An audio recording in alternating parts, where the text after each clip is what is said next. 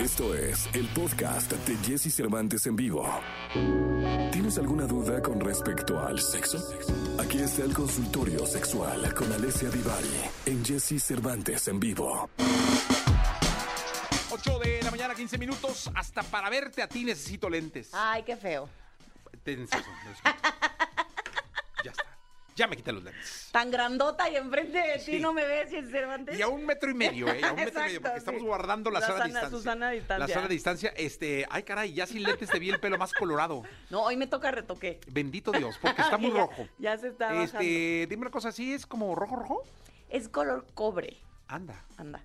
Pues no, no, así como que el pantón exacto no lo tenían, ¿eh? O sea, porque si no, cobre, cobre, Cobre. cobre. no, es que ya está así, pobrecito, ya. le Ahí toca va del su- mismo color o qué? O- Sí, claro, sí. Ah, Este o sea, nos gustó, Ya nos gustó. Ya nos gustó. Es que es como agüerado, ¿va? Es que es un rojizo, sí, más doradón. Zanahoria, diríamos, ¿no? ¿Zanahoria? ¿Se te hace zanahoria? No, a mí no, a la, a la productora. Ya, soy honesto, me dijo zanahoria, ¿va? Yo, yo más dije aquí para echarle ambiente al asuntacho. ¿Cómo estás, Ivari? Muy bien, muy contenta, muy Qué bueno. emocionada. Sí, no, te ves, Hoy es ves. 5 de mayo. Hoy, los- 5 hoy de los mayo. mexicanos gringos festejan no, como, como si si fuera el- sí, el Día de 15. la Independencia. No tienen ni idea que es el 5 de mayo, ¿va? pero lo festejan.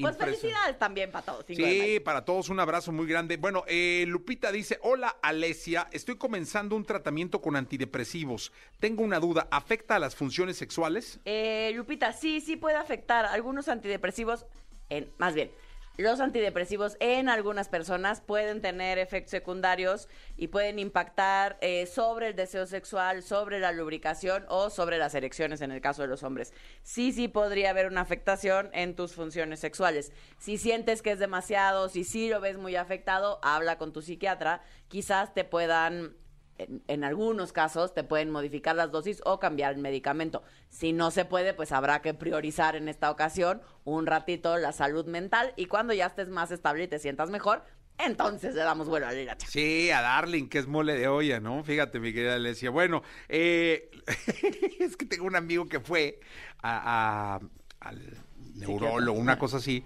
y este, y le dieron un medicamento. Entonces le digo, ¿va a tener una reacción? Y le dijo el doctor, sí. Eh, iba su esposa a un lado, ¿no? Entonces le dice, ¿qué reacción? Pues seguramente tos, este, no sé, dolor de cabeza, la, la, la, y disfunción eréctil. Y voltea y le dice a la mujer, ¿ves? Ni hablar, no soy yo, no soy yo, es el medicamento. Es el medicamento. A Alguien hay que echarle la culpa. Oye, y esto que les conté es verdad, ¿eh? No, sí te creo. Es verdad, o sea, sí, pobre. Te mueres de risa. ¡Pobre! Oye, la Bueno. pasado mal. Bueno, ¿es malo aguantar el gusto hasta casi llegar al orgasmo? No, no es malo hacer eso. De hecho, eso tiene un nombrecillo que hemos hablado aquí de eso, que se llama edging, que es el llevarme al límite cerca del orgasmo y aguantar. Y volverme a llevar al límite y uf, aguantar.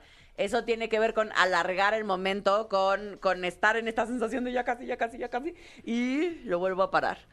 Y eso se siente rico. O sea, es una práctica. Es una práctica en sí Ok, misma. ok, es una práctica.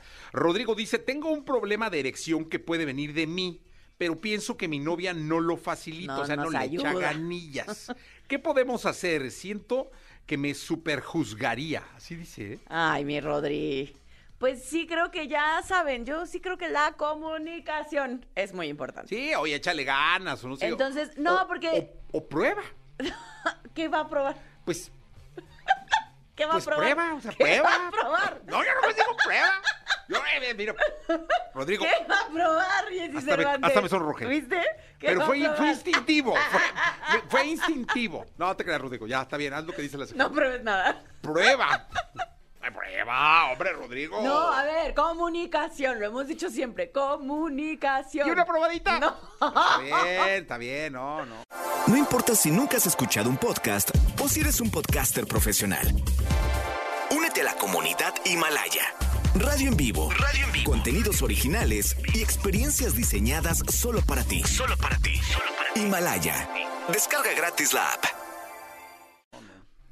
Pues puede que sí te juzgue, pero entonces ahí es donde hay que hablar con la pareja y decir, a ver qué te pasa, qué sientes, qué crees que me pasa a mí, o sea, porque de pronto nos perdemos en el yo creo que tú crees que yo creo que todos creemos y entonces comunicación. No, y si no termina diciéndole de frente, así viéndole a los ojos, ¿me amas a mí o a mi pene? ¿No? Y ya, sí. Pues eso es más rudo, pero también se vale. Pero es cierto. Pero Ah, tiene ¿me amas a un mí? dejo, un dejo de verdad. Exactamente, es como el prueba. es como la prueba. Es como la prueba que usted no acepta porque es muy puritana. Ahora resulta. Puritana, la sexóloga más puritana de, de los medios de comunicación. Cuando la vean en la tele, ahí está la sexóloga puritana. Eh, dice Aarón, hay trastornos por eyacular cotidianamente. Se ve que Aarón está en la edad de la cosquilla. De la cosquilla, hacía mucho que no escuchaba eso. Aaron, no, no hace daño eyacular cotidianamente. Tu cuerpo está diseñado para eyacular diario, si así lo eliges. Eh, no pasa nada. El tema, y por lo cual a veces eh, la gente dice que no está bien eyacular diario, eh, tiene más que ver con la masturbación que con la eyaculación en sí mismo. No te pasa nada por eyacular diario. No, tú dale. Échale, mi querido Aaroncito. Pues mientras vaya... Aquí hay varios que asintieron con la cabeza. ¿Quién está en la línea? Tiene usted una llamada Ah, telefónica de oh, sus fans. Qué bonito, esperen, dejen pongo el audífono. Sí, sí, sí. Ya estoy, ya estoy. Hola. Hola, buenos días. Hola, ¿cómo estás? Bueno. Perdón, ¿casi me escucha? Hola, ahí ya te escuchamos, creo. ¿Sí? Sí, ya, Sí, perfecto. yo Yo lo escuché desde el primer momento. ¿Cómo estás? ¿Cómo te llamas? Buenos días, me llamo Belén. Hola, Belén, ¿cómo estás? Cuéntanoslo todo, ¿en qué te puedo apoyar? Bien, bien, gracias. Este, pues bueno, yo tengo una duda aquí. Eh, ¿A qué edad se les puede empezar a decir a los niños eh, sobre su sexualidad? Eh, yo digo, yo me baño con mi hija y a la hora de, de, pues, de su vulva, bueno, dice que luego siente como toquecito. Pues sí, mija, siente rico, eso es normal. Este, mira, Belén, a los niños se les explica desde que preguntan. Es decir, si tu hija ya está preguntando y si te dice que siente toquecitos, pues hay que decirle que, pues sí, que es normal, que el cuerpo siente, así como siente rico una caricia, también siente rico tocar su vulva. Eh, así como les enseñamos a nuestros hijos o a los niños a cargo nuestro a escribir, a ir al baño, a limpiarse, a lavarse, a bañarse, a todo lo que les enseñamos, a comer. Eh, idealmente, yo sé que aquí me van a matar y el apodo que me puso ahorita me lo van a quitar rápidamente. Eh, porque también a los hijos se les enseña a masturbarse. Y entonces muchos papás y mamás ahí se me paran de pestañas, ¿no? Y no me refiero a mecánicamente le vas a agarrar su mano y la vas a enseñar a masturbarse, sino a explicarle que tocarse eh, es parte de su naturaleza y que si ella lo quiere hacer, se vale. Y se le enseña que primero se lava las manitas porque hay que tener las manitas limpias para tocarnos, se puede ir a su cuarto y aprendemos a respetar la intimidad de los hijos. Eh, y cuando esté lista y quiera salir a, ¿A jugar. qué edad es pertinente esto de, de- de ya enseñarlos a decirles de la Conforme van preguntando. Los niños de manera natural, en general, te van preguntando. Eh, somos los papás o los adultos los que les empezamos a decir, no, eso no, niño cochino, niña sucia, o no te toques, o eh, quítate de ahí, em, o simplemente no les contestamos. Y entonces el niño o la niña se queda como, ok, entonces de esto no se habla, ¿no? Em, en realidad empezamos a educar en la sexualidad desde que nos dicen que vamos a ser mamás o papás, ¿no? Desde si pinto el cuarto de rosa o de azul porque es niña o es niño y todo lo que espero de ese bebé o de esta niña, en el caso de tu hija Belén, desde que te dijeron que iban a ser, desde ahí ya estamos educando en la sexualidad. Eh, y por lo tanto, cuando son chiquitos, ¿cuántos años tiene tu hija Belén? Eh, seis. Seis. Por ejemplo, eh, ahorita la parte importante tiene que ver con los nombres, eh, con nombrar el cuerpo, eh, con todo lo que tiene que ver con la higiene corporal, con aprender a limpiarse, a lavarse, a bañarse, a todo eso, con enseñar la diferencia entre público y privado, ¿no? A esta edad es cuando hacemos mucho hincapié entre la diferencia entre público y privado y cómo eh, tocarse es un acto privado y que alguien te toque, por supuesto, es algo que tú necesitas elegir, ¿no? Es cuando hacemos toda la prevención de abuso a esta edad. Ah, ok. Muchas gracias. ¿Vale, Belén? Gracias, Belén. Gracias por hablar. ustedes, buen día. Un abrazote. Abrazo, gracias Belén por estar acá. Hola Alesia, estoy a cuatro meses de casarme, pero nunca. Es Fernanda. Eh, hola Alesia, estoy a cuatro meses de casarme, pero nunca he tenido un orgasmo con mi novio. Para mí eh, no era un problema, pero platiqué con unas amigas y me dicen que lo mejor de tener relaciones son los orgasmos. ¿Cómo podría hablarlo con mi pareja sin que me lo tome a mal? Ay, Fernanda, ¿qué? Déjalo, no te cases aquí, no, vas a decir. prueba. prueba. O sea, eso es lo mío, Prueba, ¿Con quién? ¿Con qué? Prueba. Con un vibrador. No, pues prueba. Oye, oye, no más digo, ahí a que echa a volar su A imaginación. A veces las amigas no son tan buenas consejeras. Y no porque esté mal y porque no esté chido alcanzar el orgasmo, es parte de nuestra sexualidad, no es el objetivo de la sexualidad o de tener un encuentro sexual. Eh, si tú te la pasas bien y para ti no era un tema el, el- el tema de los orgasmos, ¿cuál es el problema? ¿No? Pero bueno, ya te entró el gusanito y ya sientes que algo ahí. ¿Lo amas a él o a los orgasmos? Ahí vas a empezar. No, a ver, creo que e- el tema de hablar con él y de decirle es, yo no sé qué tanto, porque aquí no nos lo especificaste, Fernanda, si él está claro con que tú nunca has tenido un orgasmo, por ejemplo, ¿no? Porque lo que pasa vato es que si después pues, ¿cómo va a estar? de muchos años, los que sea que lleves con él, le dices, es que siempre así nunca ha tenido un orgasmo, es poco probable que no se ofenda o que no la pase mal o que no te diga como, ¿cómo? ¿Cómo cinco años, cuatro años, un año o el tiempo que llevemos y tú no me habías dicho o los habías fingido?